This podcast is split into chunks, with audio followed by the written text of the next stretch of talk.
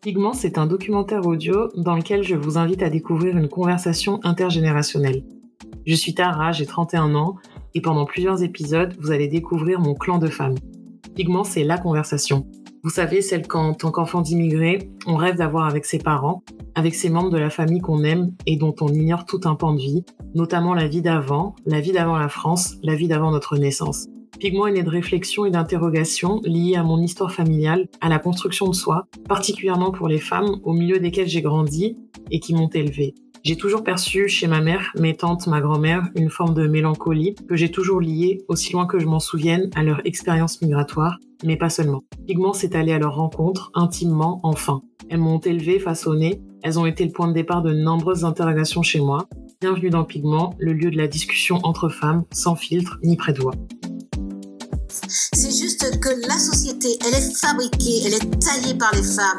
La, complexité des, des, départs, à rebours euh, d'un discours, euh, selon vous, assez simpliste qui ne prendrait pas assez en compte euh, les réalités? Comment est-ce qu'on peut euh, dépasser tout un rapport à la condition euh, minoritaire, pas dans le sens de forcément être pleine de succès au sens capitaliste, mais dépasser dans le sens de apprendre à se penser soi-même et puis ne pas être broyé par le racisme, le sexisme et toute autre forme de discrimination.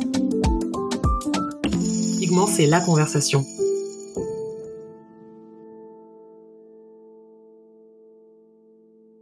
Bonjour à toutes et à tous, bienvenue à Kinshasa, le premier épisode de Pigment.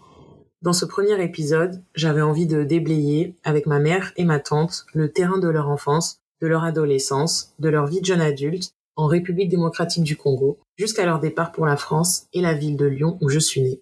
Vous entendrez donc une discussion à laquelle ont participé Jackie, ma maman, et sa sœur, ma tante Mado.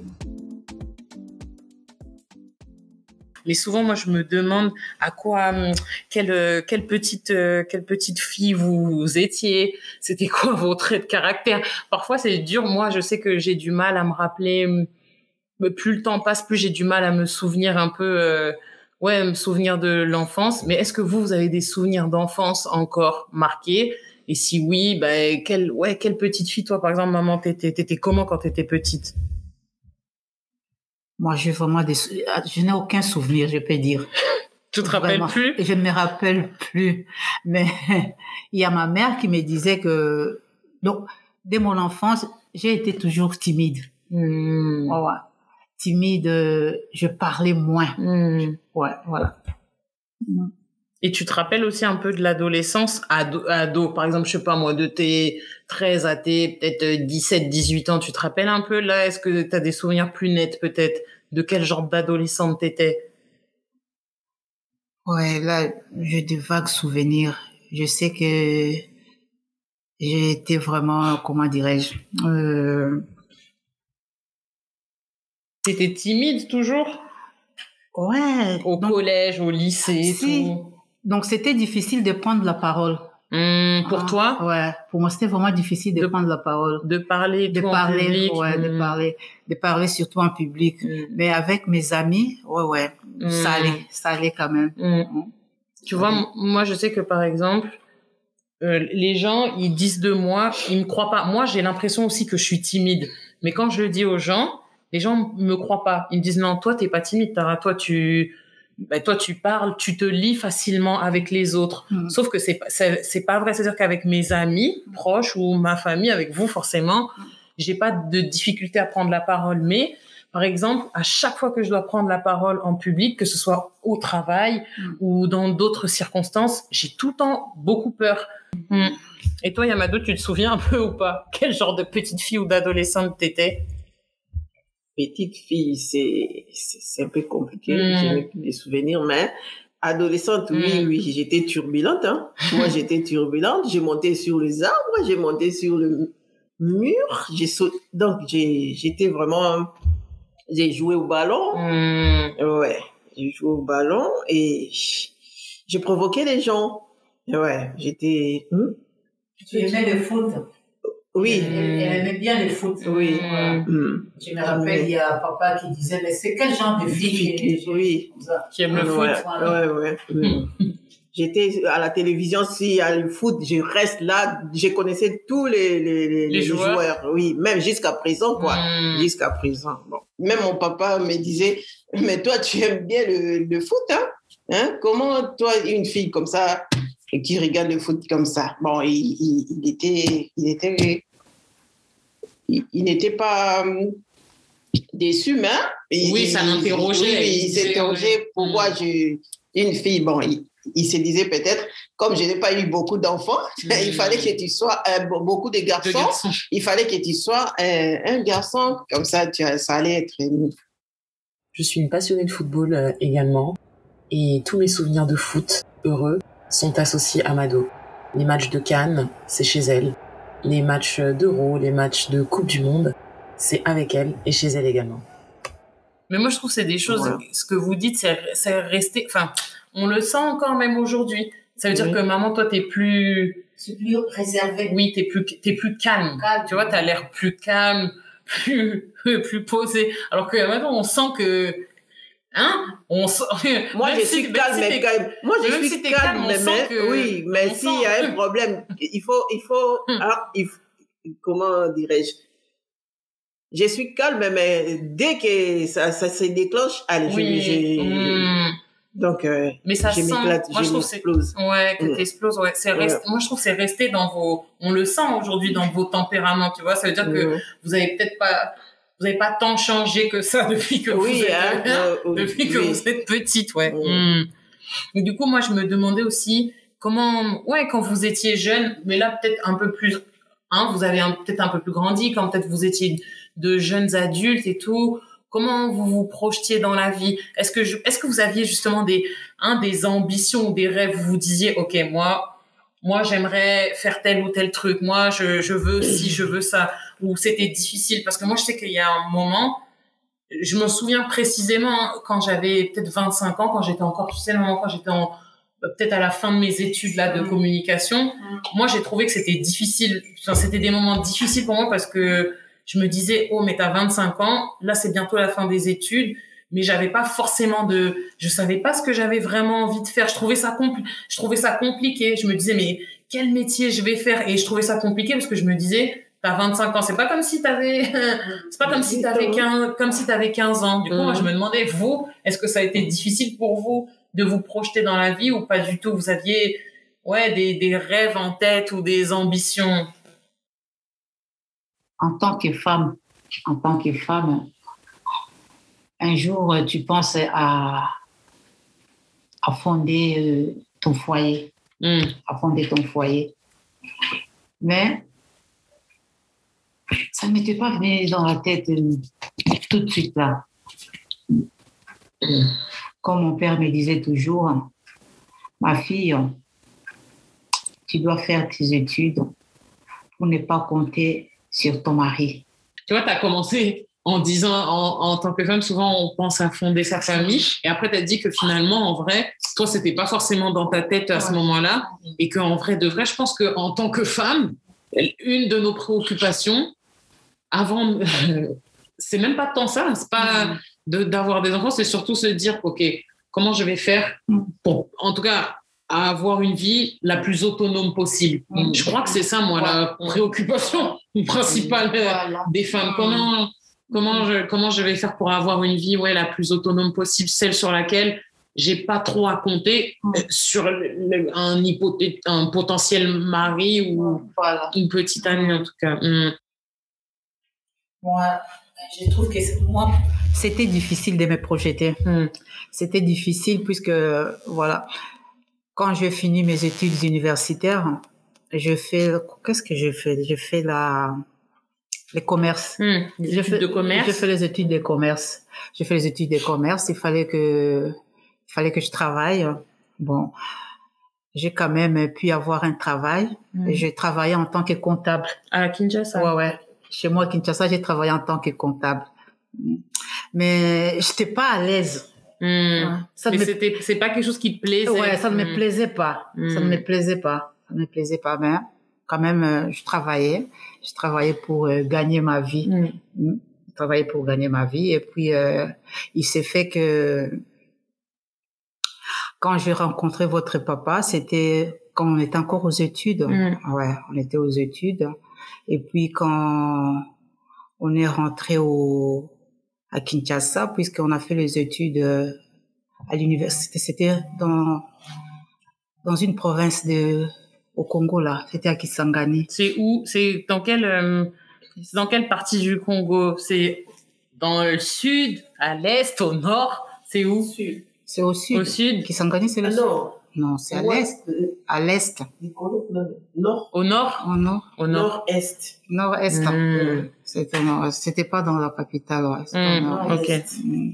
Euh, C'est le. Et puis on est, quand on est rentré à Kinshasa, c'est là que euh, j'ai pu euh, chercher du boulot. Je travaillais en tant que comptable dans un cabinet.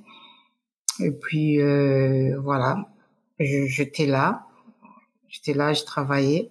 Et votre papa, il, il était là, mais dans un premier temps, je ne voulais pas, puisque lui, il me, il, il, me, il, me demandait en mariage, mais moi, Mm. je voulais pas. Mm, Je voulais pas. mm. Ouais.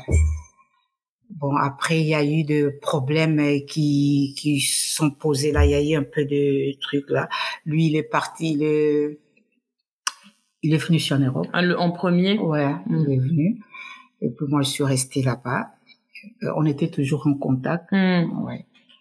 Et puis voilà, il m'a dit voilà que voilà qu'il tenait toujours à moi et Mm. il fallait que je je vienne le rejoindre. Mm. Voilà.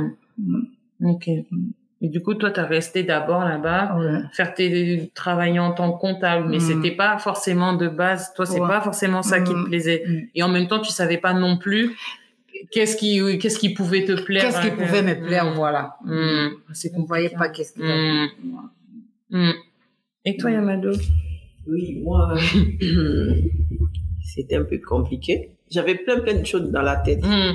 Mais là, comme euh, notre papa, c'est, pour lui, c'était Fallait que les choses diplôme, soient il faut les études, parce que nous, Mm. notre papa nous disait, c'est les études, il faut étudier, Mm. c'est ça votre, je vous donne que, il faut, comment, comment il disait, il disait, Tu peux dire, même si c'est en lingala, c'est pas grave. hein. non, non, non, je, je vais dire, parce qu'il il disait ça en, En français. français. Ouais, il disait ça en français. Moi, j'ai pas de fé- fétiche pour vous donner. Ouais. Euh, oui, mon fétiche, c'est les études. Les études, ouais, Donc, le votre bagage vie- un peu oui, oui, votre vie, c'est Ouais. les études. Je, je n'ai rien d'autre à vous laisser. Mm. Donc, euh, il faut Faut mettre les le paquet là-bas. oui, Ouais. les études et puis c'est tout, quoi.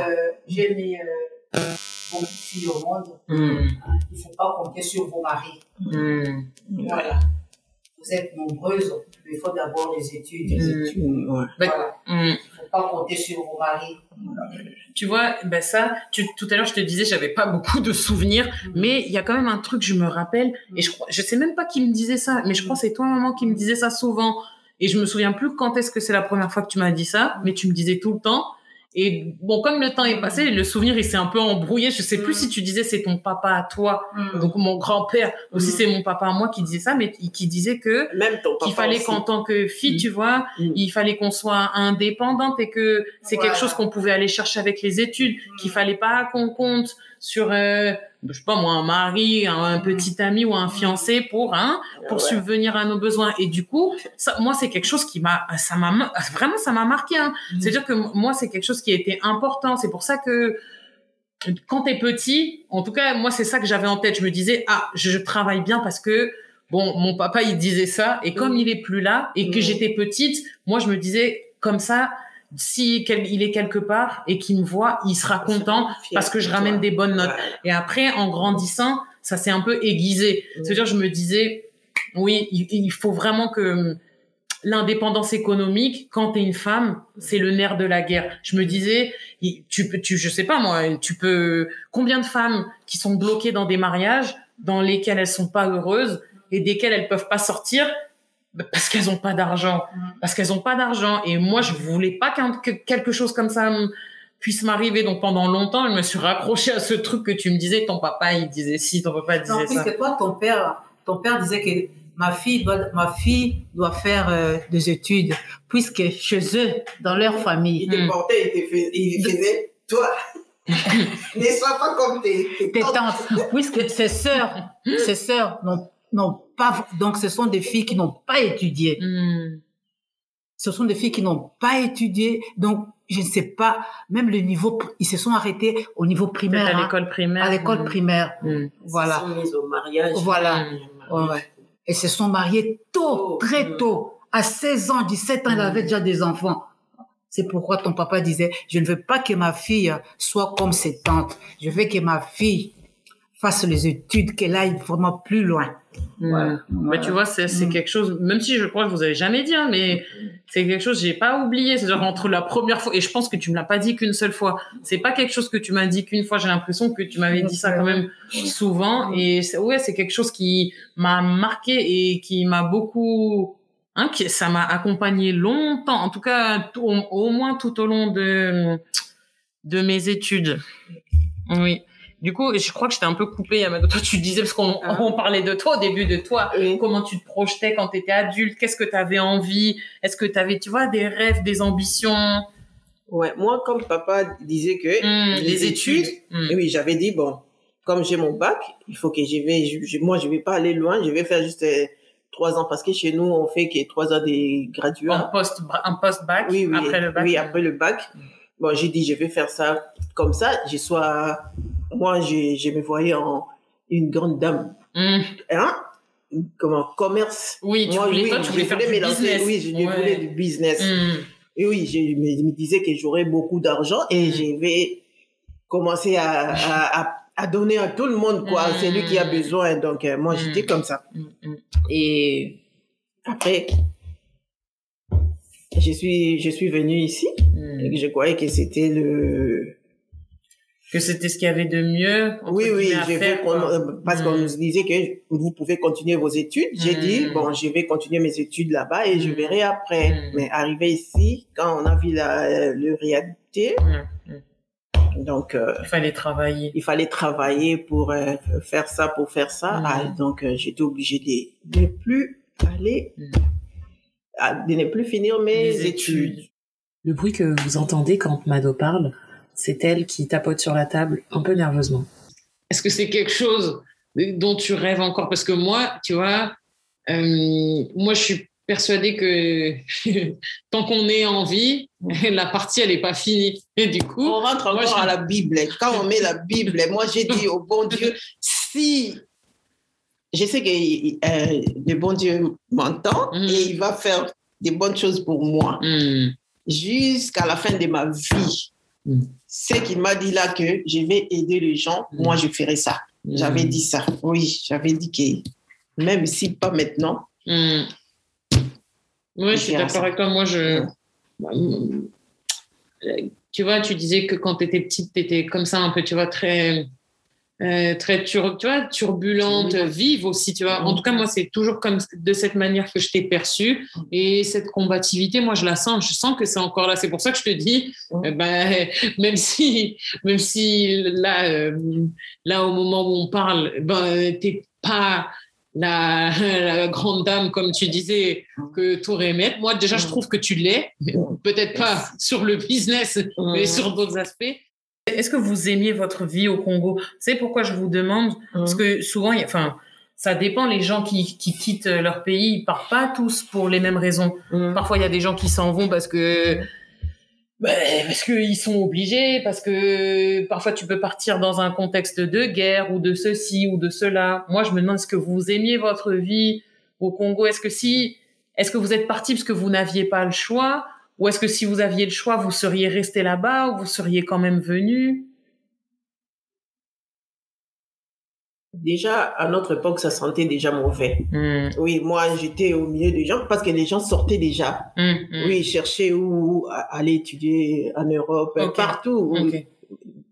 Vaut mieux sortir au lieu de rester Congo, ouais. euh, au Congo. Est-ce que c'était c'était à quel moment? C'était quand C'était à la fin Est-ce que ça avait un rapport, pardon, avec quoi? Avec euh, la situation politique? C'était au moment de la fin de Mobutu Enfin, un peu avant Ou ça n'avait rien à voir avec ça? Si, Si, ça avait un... ça commençait déjà à se dégrader. Hmm. Oui, oui. Parce que tu vas chercher du travail si tu n'es pas de la région de Mobutu. Ouais, ou dans Ouais. son, dans ses, dans, dans son tribu, voilà. donc Hmm. tu, tu, tu seras pas Hmm. embauché. C'est le problème, c'était ça. Donc, on voyait déjà que ça n'allait pas bien. Mm. Nous-mêmes, on, on s'appelle génération sacrifiée. Mm. Oui, parce que c'est à partir de nous que Kinshasa s'est dégradé comme C'est ça. dans les années 80. Dans les années 80, fin 80. Fin 80. Hum, Fin Mm. 80. Mi-80, mais pas fin 80. Mi donc 80, disons Mm. 80 que ça a commencé à se dégrader là. Ouais. Ouais. Les années 80. Parce qu'il y a des gens qui sont sortis avant nous, hein, qui, qui se sont sortis des- des- du Congo avant nous. Ouais. Donc nous, c'était les moyens qu'il n'y avait pas. on- et on avait peur de, de- du papa. Mm. C'était ça. Mm. C'était la situation, hein, c'était la situation du pays qui, est- qui nous a aussi poussé de sortir À de ce partir, pays, à partir, ouais, ouais, à partir. Hmm. Il fallait être du, de la même région que, que le président Mm. ouais, pour être mieux. Ouais. Là, on attribuait des postes Mm. Bon. à ces membres Même de famille. si tu n'as pas étudié, on Donc le Ouais, diplôme ouais, ne pas. comptait pas. ouais, ouais. Mm. Voilà. On dirait que tu n'as pas fait les études. On dirait que tu n'as pas un diplôme, que tu n'as pas une qualification. Mais la corruption, bat, mon Dieu, battait son plein. Mais Et surtout, comme on était de, de- du côté des, de l'opposant, mm, c'était qui à l'époque? Mais c'est le même. Ah, tu Tshisekedi. Voilà. Comme nous sommes de sa région, Ouais, ouais. donc euh, Donc, on c'est n'était une pas. région qu'on ne voulait pas même. Donc, la région du Kassai, le Mm. Dé-Kassai, Mm. mon Dieu. C'est une, c'est- une région qu'on diabolise jusqu'à présent. Euh, Attends, pour les gens qui nous écoutent, si s'ils savent pas, par exemple, euh, Étienne Tshisekedi, c'est lui qui est président là. en- Non, c'est son c'est fils. son fils, voilà. Ouais, ok. Il continue la Et donc, lutte. et- C'est le papa. Ok, Étienne, c'était l'opposant historique de Ouais. Mobutu. Voilà. Et il est mort, et son fils, il est, prés- il est président depuis quand Là, j'ai oublié. Il y a- Un an et demi, Un an et un demi. an, deux ans, voilà. Au mois de décembre. Ok. ouais. Hmm. Oui, donc pour vous, et- ouais, ça veut dire que mais, vous aimiez, par exemple, votre pays, mais c'est pas, Voilà. c'est pas un endroit où vous auriez pu rester avec à cause de tout ce qui À s'y passait, quoi. Ouais. C'était compliqué de se Jusqu'à présent, on l'aime beaucoup, notre Ben oui, pays. oui, oui. mais donc, euh, Hmm. Et peut-être que c'était la situation Ce sont les dirigeants, Ouais. les autorités qui. Parce que vous, tout à l'heure, vous disiez, toi par exemple, tu disais que tu avais du mal à te projeter, que tu savais pas forcément ce Mm. dont tu avais envie. Et tu vois, ça c'est peut-être lié aussi, euh, comme tu dis, à la, à la situation et que au- dès le milieu des années 80, ça a commencé à devenir euh, hein, un peu plus compliqué. Peut-être que c'est bah, c'est compliqué de s'imaginer, de se projeter dans un pays où tu sais que de toute façon, si t'es pas dans les bons papiers de telle ou telle personne, ça sera compliqué pour toi. Hum. Hum. Du coup, com- comment ça s'est passé quand quand vous vous êtes dit, ok, nous, on a décidé là, il, il faut qu'on parte? Par exemple, comment comment vous avez choisi Lyon? Et vous avez choisi ou vous avez pas comment on n'a pas ça choisi. s'est passé on n'a pas choisi Lyon. Hein. On n'a pas choisi. Hmm. Normalement, moi, comme euh, je suis venue rejoindre votre papa, Hum. lui, il était déjà. Oui, depuis plusieurs années. Oh, ouais, je peux dire. Oui, ouais, Hum. ouais. Voilà, il était déjà là. Donc, euh, c'est pourquoi moi, je suis venue directement à, À Lyon. À Lyon. Ok. À Lyon. J'habitais, dans l'Ain qu'on habitait. Tu m'avais dit à Montluel. À Montluel, voilà. Je me rappelle bien, on Mhm. habitait à Montluel. Ouais. Et toi, forcément, après, Yamado, quand elle est venue, vu que toi, t'étais ici, elle est venue ici Voilà, d'abord. Ouais, voilà, ouais, c'était ouais. plus, c'était plus simple. C'était- Hmm. ouais. Vous, c'était, toi, t'étais comment, maman, le jour où t'as pris la- l'avion, là? C'était ouais. quoi ton état d'esprit? Tu t'es dit quoi? Euh, là, toi, tu, tu savais que tu reviendrais plus jamais?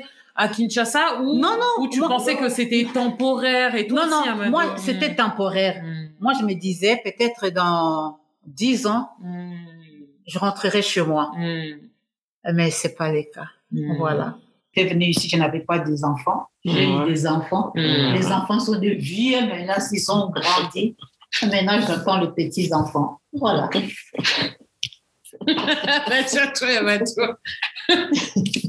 Toi, aussi, Yamado, tu pensais c'était... Non, non, Non, toi, tu savais.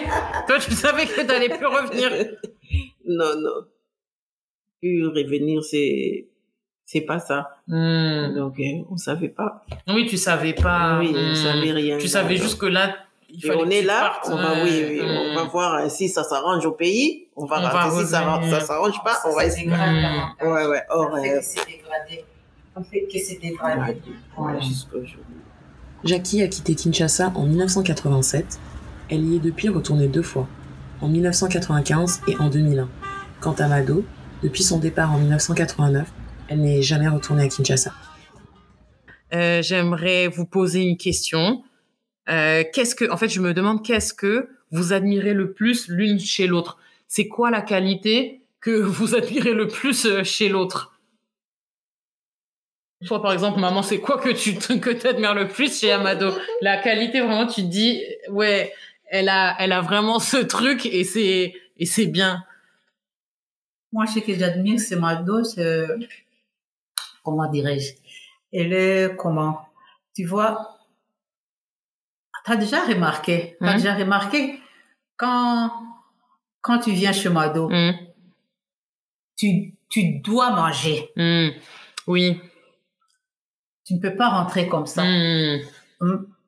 Donc, euh, si tu viens chez Mado, donc tu ne peux pas, que tu manges ou pas chez toi, mais ici chez elle, tu Hmm. dois manger. C'est parce qu'elle est, c'est parce qu'elle est, euh, comment on dit? Oui. Tu sais, souvent on dit, moi je trouve que c'est une qualité qui est galvaudée, c'est parce que souvent on dit tout, on dit de tout et n'importe qui, oui, mais il est généreux, il est généreux, c'est quelqu'un de généreux. Et parfois je trouve ça perd son sens. Et c'est ça que je pense que tu veux dire. Moi je trouve qu'Amado elle est généreuse, ça veut dire que elle, elle sait, elle quand elle ouvre sa maison, c'est avec son cœur et avec son temps. Et c'est vrai que pour elle ça passe par la table, Voilà. par la nourriture. Voilà. C'est pour ça que, Voilà. c'est pour ça que je disais, on va manger. Et moi, je pense que c'est ça, c'est de la générosité. Mm. C'est parce qu'elle a un grand cœur et que ça, ça, ça peut s'exprimer de plein de manières. Mais elle, c'est comme ça que c'est une des manières dont, dont elle le montre avec euh, la nourriture. Ouais, Tu Mm. vois, elle est là, elle prépare, Mm. mais elle m'envoie à la maison. Mm. Voilà ce que je préparais. Hein? Il y a même qui, tu vois, même si tu passes là, elle te donne, va donner à Oui, ta maman. toujours. Même Axel, que ce soit. Axel ou Rafi. Voilà. Allez donner à votre maman. Et toi, Yamato, chez maman? C'est une femme rare. Mm. Ouais, c'est une femme rare qui a plein, plein de qualités. Je dis pas ça parce qu'elle est ma sœur. hein. Mm. Ah, ça t'émeut Mm. Je sais pas si on trouve encore des femmes comme ça, mais dans notre famille, on trouve des femmes comme elle. Oui, c'est vrai. Voilà. Moi, Donc, je, euh, moi, je trouve que c'est, pour le coup, je trouve que c'est un- une qualité que vous partagez toutes.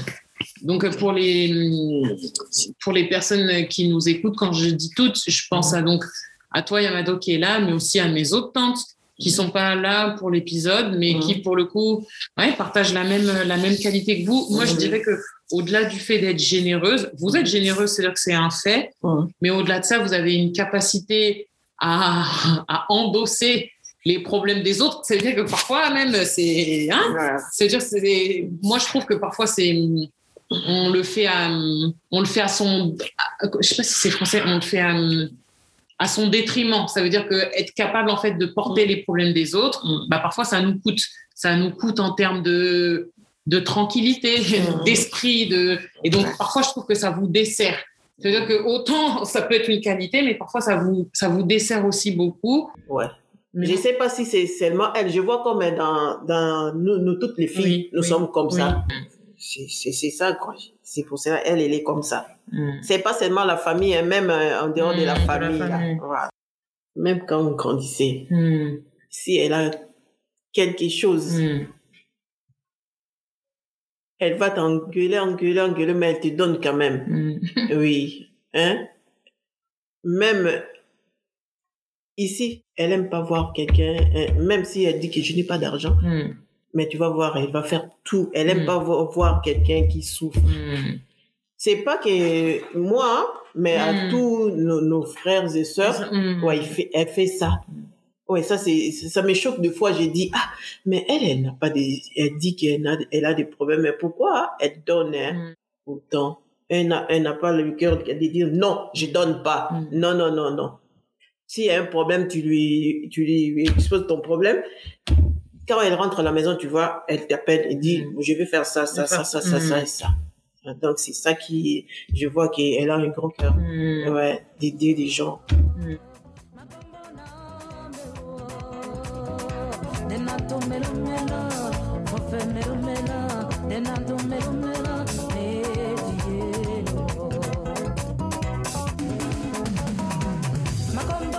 Un grand merci à Jackie et à Mado, car il peut être tellement difficile de se raconter lorsqu'on l'a jamais fait ou lorsqu'on nous l'a jamais demandé.